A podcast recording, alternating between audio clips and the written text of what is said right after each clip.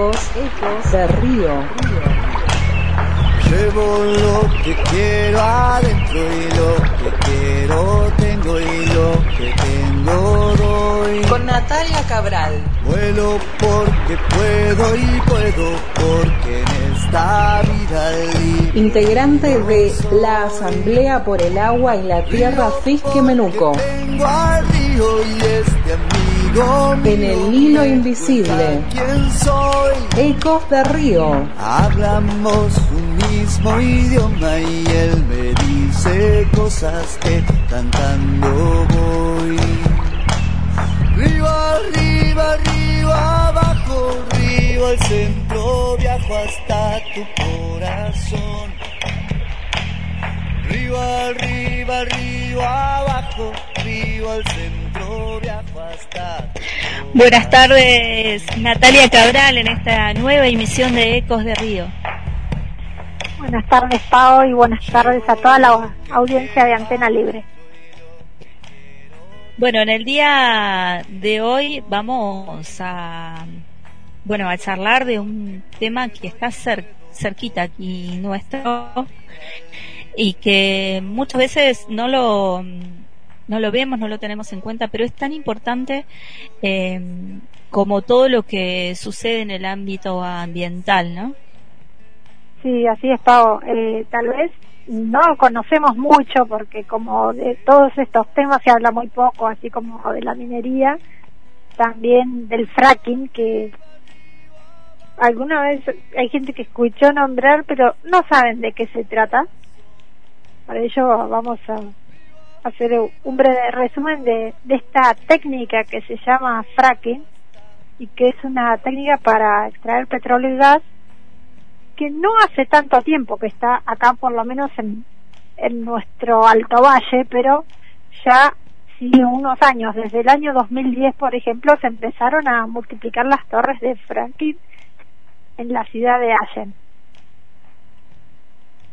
Y lo esta técnica lo que hace es permitirnos extraer el gas y el petróleo y es una técnica no convencional por eso se llama eh, fractura hidráulica porque eh, hay que extraer a muy muy profundo son cerca de 3.000 metros de profundidad que hay que perforar los caños se perfora la tierra y luego se inyectan miles de litros de agua a presión para romper las rocas y ahí poder recién extraer lo que es el petróleo y el gas.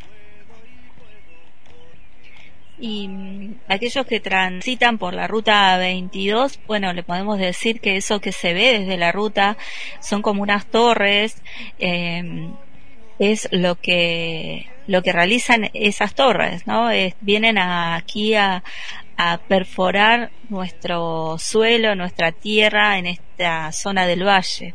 Sí, porque ya se agotó, se agotó el petróleo común y ahora este petróleo que es mucho más difícil de extraerlo, por eso tenemos estas estas torres gigantes, bueno, la verdad que que es difícil también, un poco más difícil de hacerlo, pero acá han encontrado una tierra fértil, por así decirlo, en, en todas estas cuestiones. Es por eso que hemos cambiado en estos años, o cada vez, ya veníamos de una crisis de la fruticultura, en realidad no le vamos a echar la culpa a este método de extracción llamado fracking, pero sí podemos decir que hay muchos chacareros que han vendido sus sus chacras porque bueno en realidad le- les conviene las petroleras le han ofrecido un buen dinero y a raíz de esto también como ya la crisis la fruticultura también venía medio complicado han decidido vender sus sus chacras y por eso es que vemos muchas más torres de fracking que chacras eh, produciendo Maristela Bampa justamente sacó un libro sobre eso hace muy poco tiempo que, que tiene que ver con eso. ¿Y qué pasa, Nati, cuando, bueno, este trabajo lo realizan, sacan el petróleo y después ya no hay más petróleo? ¿Qué, qué pasa con, con, con, con estas torres, con, es- con esas empresas? y bueno, justamente dejan también todo lo que son los residuos. A veces eh, estos residuos, bueno, se generan unos piletones a donde van todos todos esos líquidos que se sacan de, de ahí, de esas perforaciones. Y muchas veces sucede que todo eso a veces va a unos pilotenos que pierden y contaminan ríos. Ya ha sucedido en el año 2015 acá y hay, hay denuncias sobre eso, sobre que han vertido toda esa contaminación que imagínate son es la mezcla de arena y de muchos residuos tóxicos son más de 10 residuos tóxicos que van a, al río a veces y ya viene la contaminación y por eso también hay mucha gente que se opone al fracking y también la tierra que queda improductiva, me imagino que en esa tierra después de haberse producido un fracking no se puede volver a cultivar nada. Sí, bueno, eso ni hablar. Eh, se dice que los pozos de, tienen un año de vida entre 5 y 7 años. Son 5 a 7 años de perforar y después las empresas se van y ya queda el pozo y bueno, la tierra que, que ya no sirve para nada.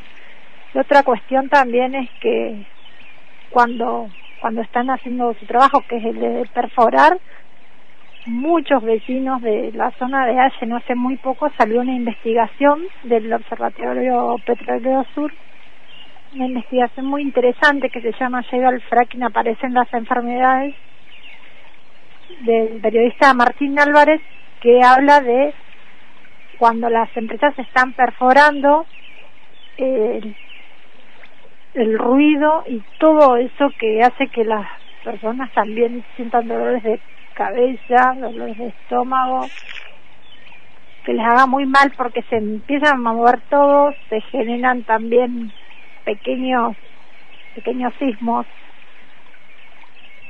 y otra cuestión es que aspiran también esos gases tóxicos. Hay niños que tienen eh, enfermedades pulmonares, han aparecido también niños con manchas en el cuerpo. Todo esto a raíz del trabajo que llevan las petroleras. Tenemos un audio con las voces de los vecinos, las vecinas de, de Allen eh, para compartir. Sí, sí. Bueno, vamos a, a, compartir este audio que decía que es un, una investigación de Martín Álvarez, periodista del Observatorio Petrolero Sur, y hace un breve resumen de lo, de lo que son las enfermedades que aparecen cuando aparece el fracking. Pero yo los invitaría a que vengan una noche nomás, porque con una noche basta. Con una noche basta para darse cuenta de cómo ellos trabajan, lo que hacen, si se puede dormir o no. Eh, porque vienen a medir el tema de, de los ruidos, del movimiento. Pero ¿a qué hora vienen? Vienen en el día cuando ellos no trabajan, hasta las 10 de la noche vienen. Pero ¿por qué no vienen después de las 2 de la mañana, cuando ellos están trabajando? Ah, que vengan a ver, que estén acá, que manden médicos, que, que vengan y, se den cuenta que la petrolera enferma. A gente grande, a gente chica, eh, gente que nunca sufrió de nada ahora tiene dolor de cabeza eh, o enfermedades de POX. Eh, cosa que acá nunca se vio. Alguien era el barrio donde no se enfermaba nadie y ahora están todos enfermos. Vómitos, diarrea, eh, dolores de estómago muy fuertes, dolor de cabeza eh, y lo, lo, han llevado al médico y dicen que es una bacteria. Eh, supuestamente es bacteria, pero le echan la culpa al agua y acá se ha analizado varias veces el agua y supuestamente no está contaminada o sí, dicen que no, pero los médicos te dicen que es el agua. Eh, para el punto de vista de nosotros, que es una gran problemática, nosotros para nosotros los, los pozos petroleros, eh, que nos está causando estos malestares, estas enfermedades de los chicos. Clarísimo el testimonio de, estas vecinas allí de Allen, bueno, manifestando todo lo que les pasa, ¿no? Con, con, esta, con este fracking que se está realizando.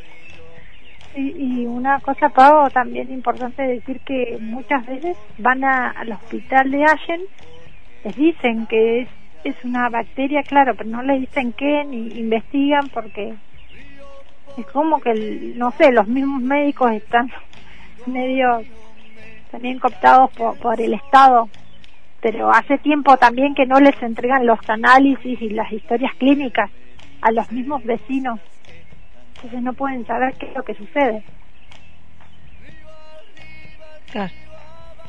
Una lucha que sigue porque las torres las vemos firmes ahí, creo que por unos años más van a estar y, bueno, después se van a ir y estos vecinos, vecinas, vecines van a quedar con estas enfermedades en sus cuerpos y, y las niñas también.